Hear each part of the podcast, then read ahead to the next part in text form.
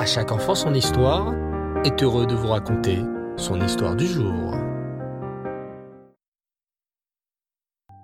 Quand Mordechai le juif apprit le terrible décret, il se mit à pleurer.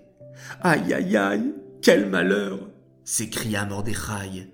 Hachem n'est pas content de nous, car des juifs sont allés au festin d'Achashverosh et ont mangé pas cachère. Quel terrible malheur Hachem, aie pitié de nous Et Mordechai déchira ses vêtements et mit un sac sur lui en signe de deuil. La reine Esther, qui ne connaissait pas le terrible décret qui planait sur son peuple, s'inquiétait.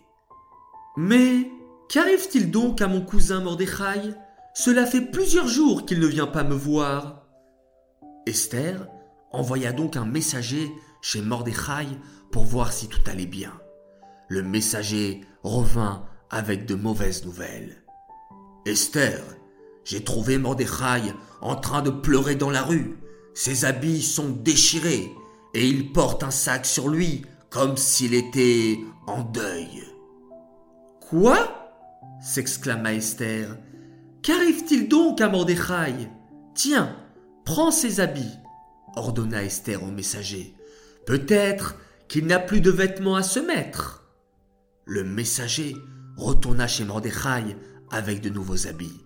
Mais Mordechai les repoussa en disant Va dire à Esther que l'heure est venue pour elle de se dévoiler.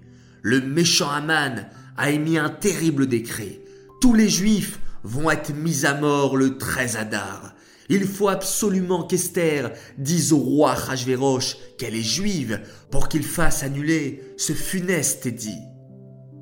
Quand Esther entendit ces paroles, elle se mit à trembler. Mais je, ne peux pas aller voir le roi. Cela fait plus de trente jours qu'il ne m'a pas appelé au palais. Et la loi du roi est très claire. Si le roi ne vous a pas appelé depuis plus de trente jours, on n'a pas le droit d'aller le voir sans permission.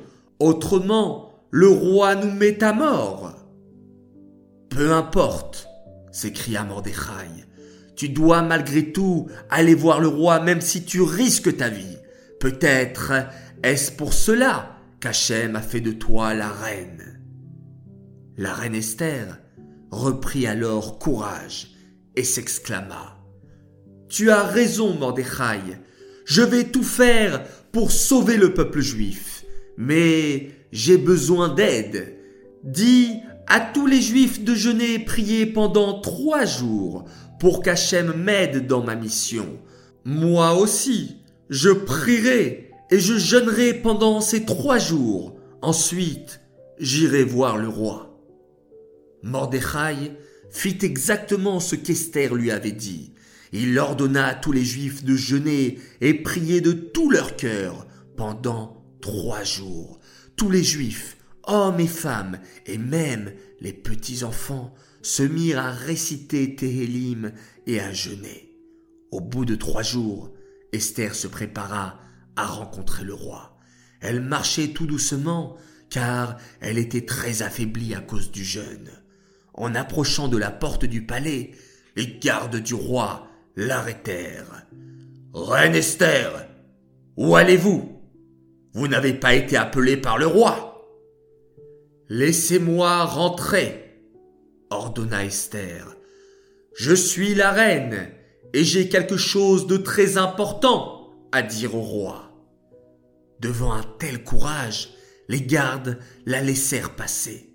La reine Esther poussa la porte et entra dans la salle royale. Le roi Rajverosh se tenait assis sur son trône, un sceptre d'or dans la main. Si le roi tendait le sceptre, c'est qu'il acceptait de recevoir la personne.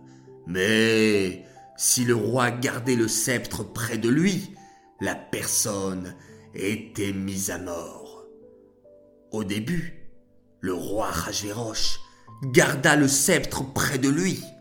Mais Hachem poussa la main du roi Rajverosh qui tendit son sceptre et s'exclama Oh, ma chère reine, cela fait longtemps que je ne t'ai pas vu. Demande-moi ce que tu veux et je te donnerai. Je suis même prêt à te donner la moitié de mon royaume. La reine Esther répondit alors au roi. Majesté, je souhaiterais vous inviter à un festin ce soir, juste vous et votre premier ministre, Aman. Ah, dit le roi Rajéroche, très étonné. D'accord, Esther, j'accepte ton invitation. Nous viendrons ce soir, Aman et moi. Ce soir-là, Esther organisa un bon repas pour le roi et Aman. Le roi Rajverosh, très joyeux, s'adressa alors à Esther. Ma chère reine Esther, tu ne m'as toujours pas dit ce que tu voudrais que je t'accorde. Je te l'ai dit, je suis même prêt à t'offrir la moitié de mon royaume. Les enfants, vous voulez savoir ce que la reine Esther a répondu au roi? Eh bien, je vous donne rendez-vous demain pour connaître l'épisode 5 de notre histoire de Pourim.